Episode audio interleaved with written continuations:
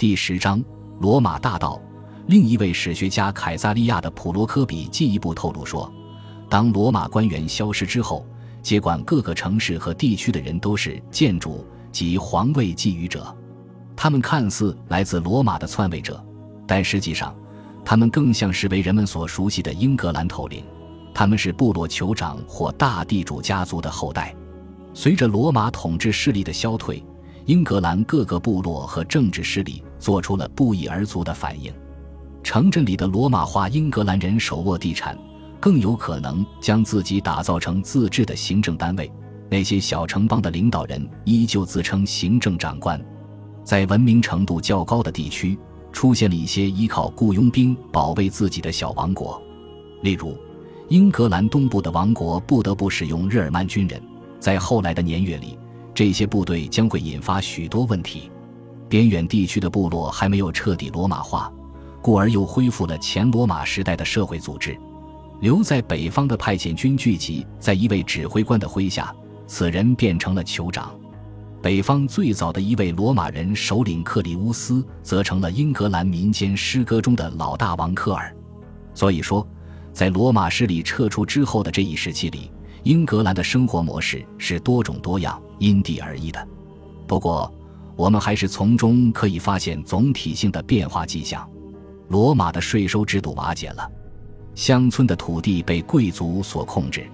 随着税收制度的瓦解，货币流通迅速减少。到了四百一十年，大型的制陶中心都已经关门大吉了，因为需求已然消失。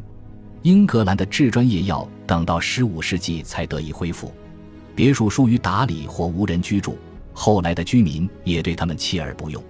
公共演出和重大演出的日子一去不返，但这并不意味着城市衰败了或者正在衰落中，他们只不过是改变了功能而已。城市依旧是临近地区的统治中心，这里是当地的主教和领导人的驻地，但他们不想保留或者说不再需要三世纪的帝国门面了。例如，希尔切斯特的廊柱大厅被改造成金属制造中心，城市人口依然存在。约克和格洛斯特在五世纪显示出重建的迹象，在五世纪下半叶，维鲁拉米乌姆引进了一种使用木质管道的新型供水技术，所以说城市系统依然在发挥作用。在什罗普郡的田野中，发掘出了罗马时代的城市罗克塞特。罗马人离开后，它并没有消失，廊柱大厅被夷为平地。但原址上又兴建起了一座巨型木质大厅，这座大厅成为罗马式木质建筑群的中心。繁荣和热闹的生活一直延续到中世纪时期。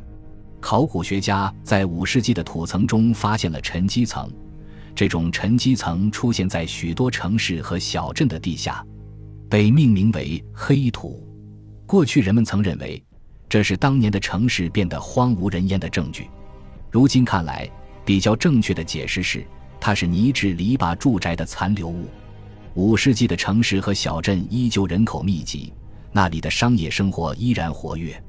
在易货交易和地方贸易的基础上，人们建立起了自给自足的生活方式。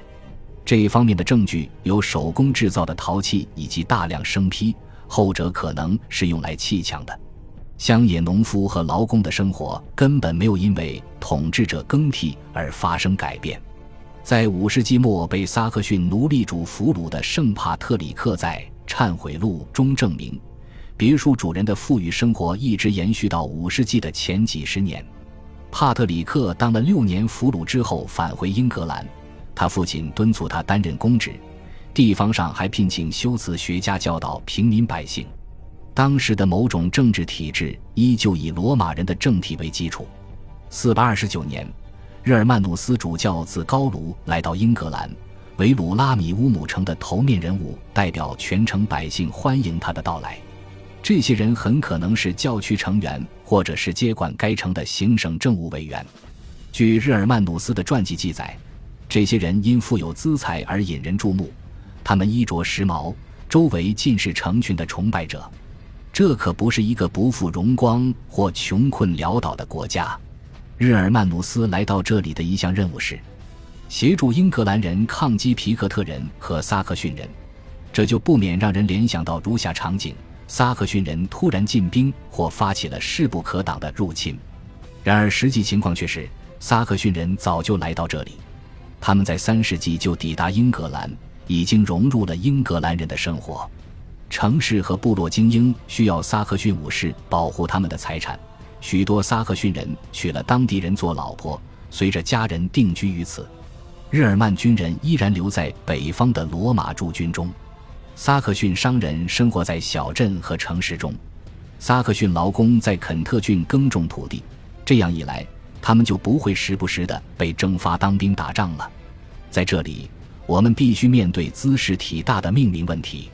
人们通常认为，从铁器时代开始，本地的英格兰人一直被称为布里吞人，但这个词实际上仅指住在西海岸、面对大西洋的英格兰人。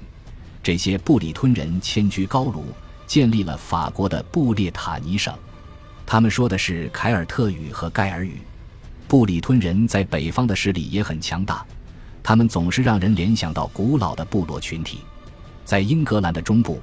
南部和东部也有英格兰的土著居民，但是萨克逊人逐渐在他们的居住区域内占据了支配地位，有时候是凭借和平手段，有时候则采用暴力手段。英格兰这个名称就是对其中的一股盎格鲁定居者的称呼。英格兰本是维京人的说法。从公元一到十三世纪，这个国家的特征便是几乎不曾间断的被外族占领。帝国种族过去曾经是一个被殖民和被剥削的民族。感谢您的收听，喜欢别忘了订阅加关注，主页有更多精彩内容。